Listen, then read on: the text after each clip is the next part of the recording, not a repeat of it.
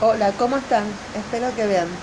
Bueno, vamos a seguir con el puerperio patológico de la página 646, la infección por vía linfática. Muy bien. Tenemos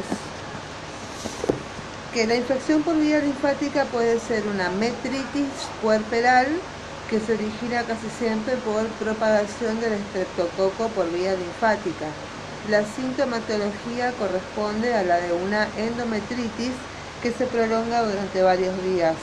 La hipertermia se mantiene entre 39 y 40 grados y el pulso muy frecuente y pequeño.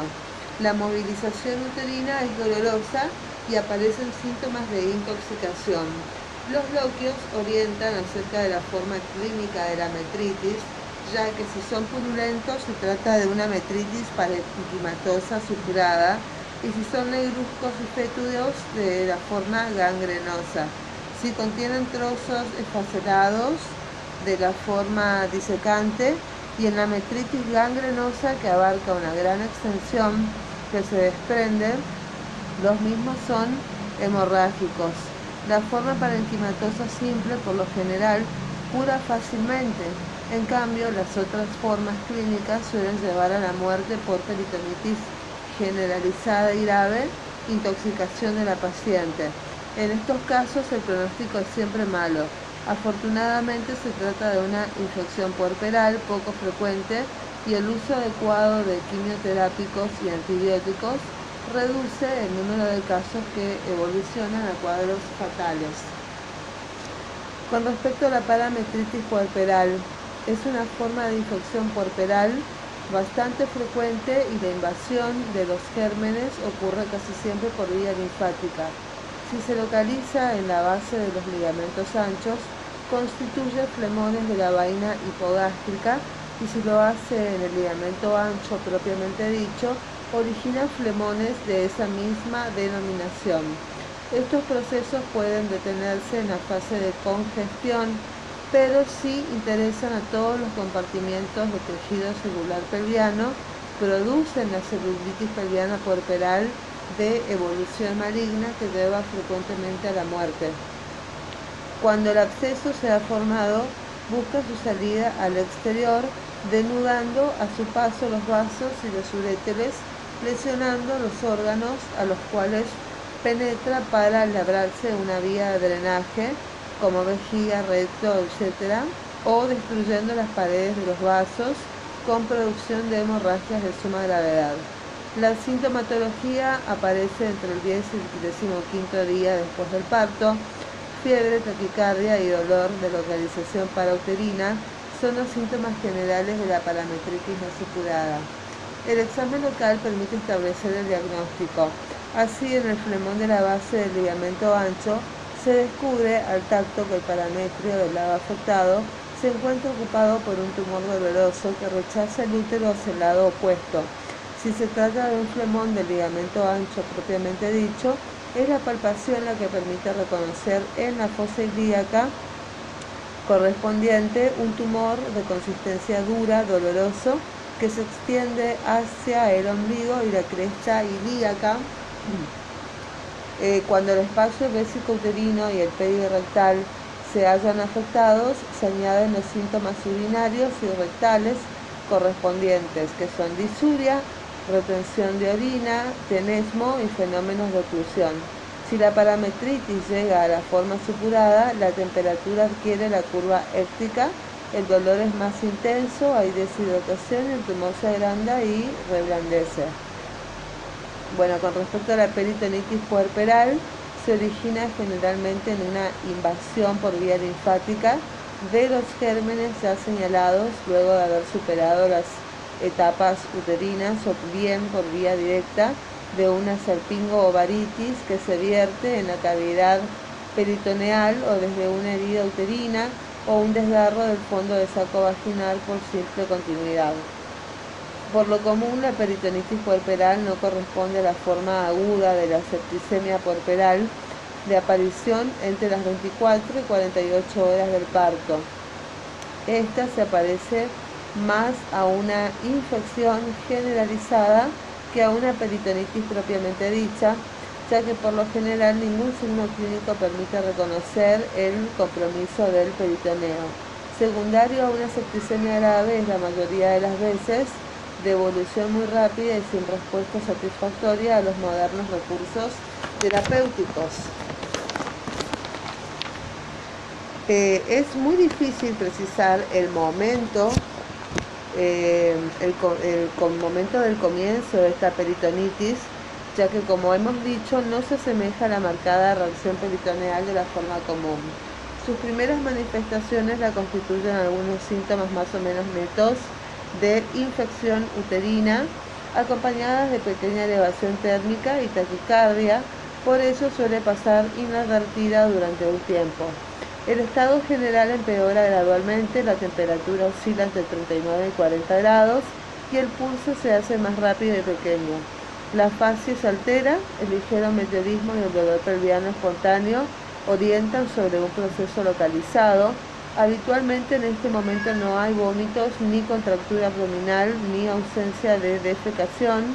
Pueden transcurrir varios días en estas condiciones hasta que alrededor del 7 al décimo día después del parto, la peritonitis adquiere su neta fisionomía como vómitos, meteorismo abdominal pronunciado, eh, disociación entre la temperatura que desciende y el pulso que se hace más rápido y pequeño.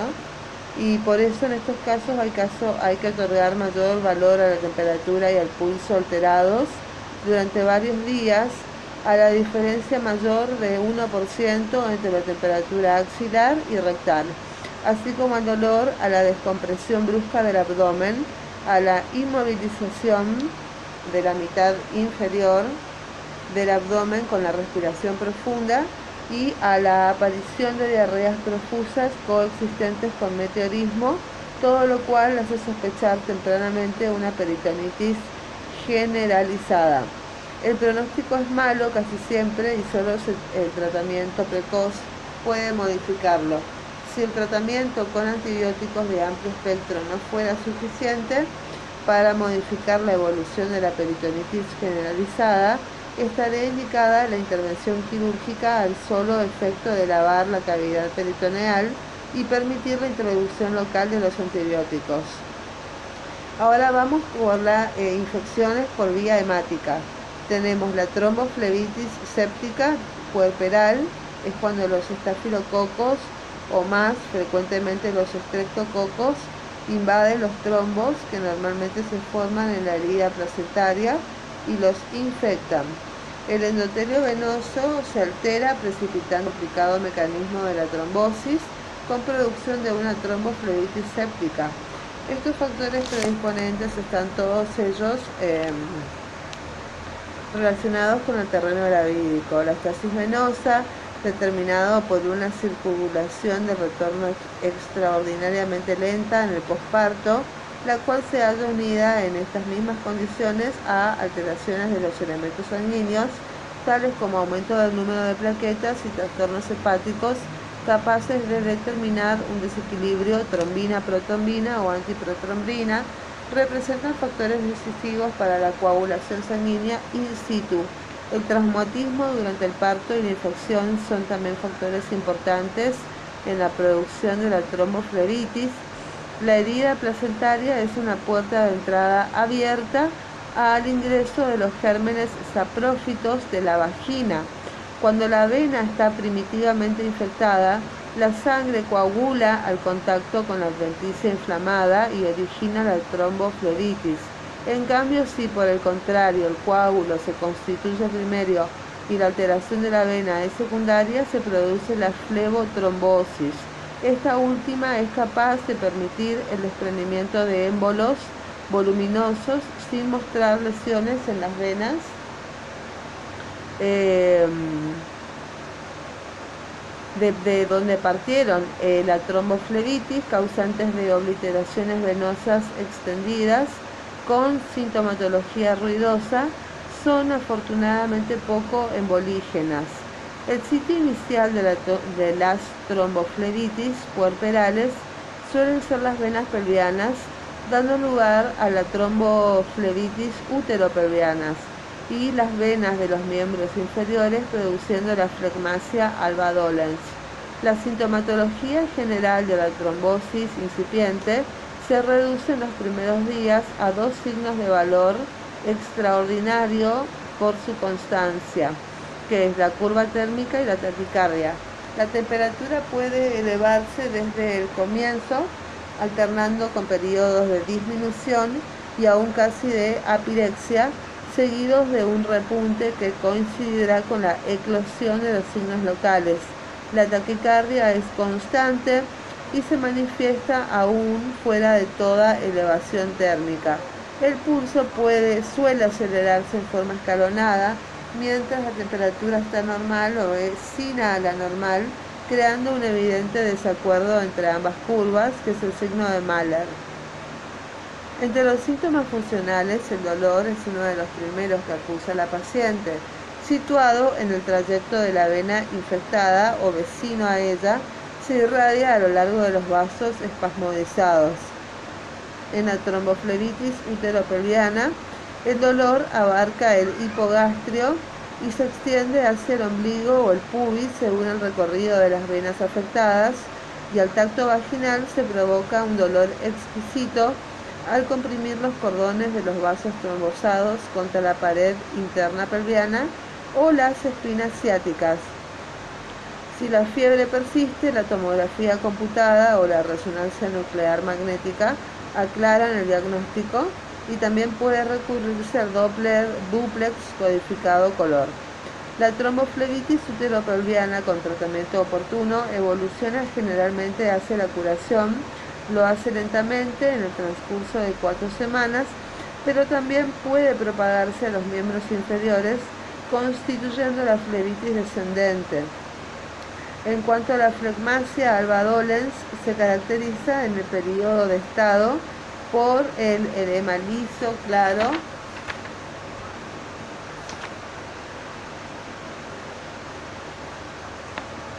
eh, liso, eh, blanco y duro y por la infiltración total del miembro inferior afectado.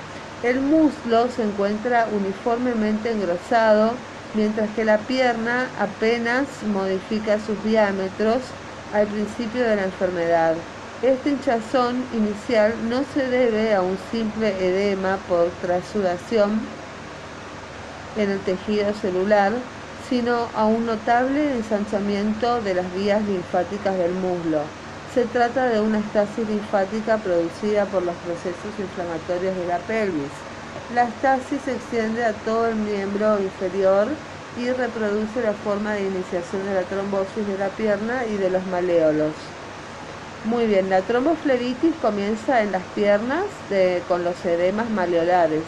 El dolor es vivo y tiene su máxima intensidad a nivel del trayecto venoso.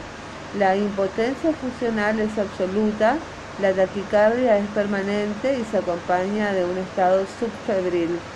Los puntos dolorosos que se deben buscar por la palpación son dolor en la pantorrilla, dolor a la presión sobre el tendón de Aquiles, dolor profundo de la pantorrilla al hacer la flexión dorsal pasiva del pie y dolor a la presión sobre la región situada entre el calcáneo y el maleolo interno. La flegmasia alba dolens puede evolucionar hacia la curación o bien propagarse al otro miembro o prolongarse por brotes en el mismo miembro. Cuando la enfermedad declina, lo primero que cede es el dolor. La temperatura y el pulso readquieren su paralelismo normal y el edema comienza su reabsorción muy lentamente, persistiendo mucho tiempo y tendiendo a reaparecer con la marcha o la posición de pie prolongada. Esta evolución se cumple en tres semanas más o menos, contadas desde que se han normalizado la temperatura y el pulso. Las secuelas son actualmente raras pero no es rara la flebitis doble, excepcionalmente puede propagarse a la ilíaca primitiva o a la vena cava inferior. Si esto ocurre, la pared abdominal eh, se edematiza y se comprueba la aparición de circulación colateral entre la raíz del muslo y los espacios intercostales. Estas son formas graves de evolución de la tromboflebitis que afortunadamente y gracias al tratamiento no son de observación frecuente. La complicación más temible y grave de la tromboflebitis séptica es la embolia, que puede ocurrir en cualquiera de sus estadios evolutivos. Si el trombo embólico es pequeño, puede provocar infartos más o menos extendidos de un campo pulmonar. Si el trombo es de mayor volumen, la gravedad es extrema, originándose las formas sincopales asfícticas rápidamente mortales. El tratamiento profiláctico de la tromboflebitis es muy importante. El levantamiento precoz se emplea con éxito en los casos de estasis sanguínea, obesidad y afección cardíaca. Se procederá a la movilización pasiva precoz desde las primeras horas del puerperio de los miembros inferiores, acompañada del masaje, la gimnasia respiratoria y la posición semisentada que se logra con la cama articulada. Para el tratamiento curativo de la tromboflebitis debemos considerar el momento evolutivo de la enfermedad y en el periodo de constitución del trombo, que es un periodo preobliterante, la conducta se encaminará a la profilaxis de la embolia y la curación de la infección del trombo. Ante todo, es imprescindible el conocimiento de ciertos índices de la coagulación sanguínea la tasa de protrombina y los tiempos de coagulación y de sangría, así como el recuento de plaquetas. Estos conocimientos permitirán utilizar con éxito y con menor riesgo anticoagulantes como la heparina. El tratamiento consistirá en las, medidas siguientes. 1. Inyección de 100 miligramos de heparina de bajo peso molecular, que es una antitromboplastina es no venosa que la primera vez y 50 miligramos cada 4 horas. 2. 12 horas después de la última infección de la heparina, administrar vitamina K con control reiterado del nivel de protrombina que debe oscilar entre el 20 y el 35% y continuar su administración hasta que los signos humorales hayan normalizado. 3. Si bien la simple movilización pasiva de la paciente es necesaria y se puede indicar tempranamente, no se autorizará el levantamiento sino en la fase de curación completa alrededor de la cuarta semana y hay que ser prudentes con el em, levantamiento precoz ya que no son infrecuentes las embolias tardías. 4. Los analgésicos. 5 tratamiento con antibióticos según el resultado del antibiograma, caso contrario los de amplio espectro. Sobre el particular nos referiremos con mayor detalle más adelante. Y en cuanto al tratamiento de la embolia, es de eficacia incierta. La heparina se administrará desde el comienzo de 100 a 300 miligramos según el peso, continuando con dosis que variarán entre 40 y 100 miligramos cada 4 horas con el mismo control humoral indicado para la trombosis. Bueno, dentro de las infecciones por vía hemática tenemos otro tipo que es la tromboflebitis embólica o, supurama, o supurada, que se llama piemia. Si el mecanismo defensivo del organismo no consigue detener la infección, el coágulo evoluciona hacia la supuración cuyos productos se liberan en el torrente circulatorio, produciendo las embolias sépticas que trasplantan la infección a distancia y aparecen entonces focos metastásicos en diversos órganos como el pulmón, pleura, corazón, articulaciones y piel, que se transforman en nuevos focos supurativos. En estos casos la sintomatología se manifiesta con escalofríos muy intensos y repetidos, aceleración acentuada del pulso que se mantiene alto y fiebre con temperatura que asciende hasta 41 grados para caer hasta la apirexia y experimentar repuntes que se caracterizan eh, a la curva de tipo éctico.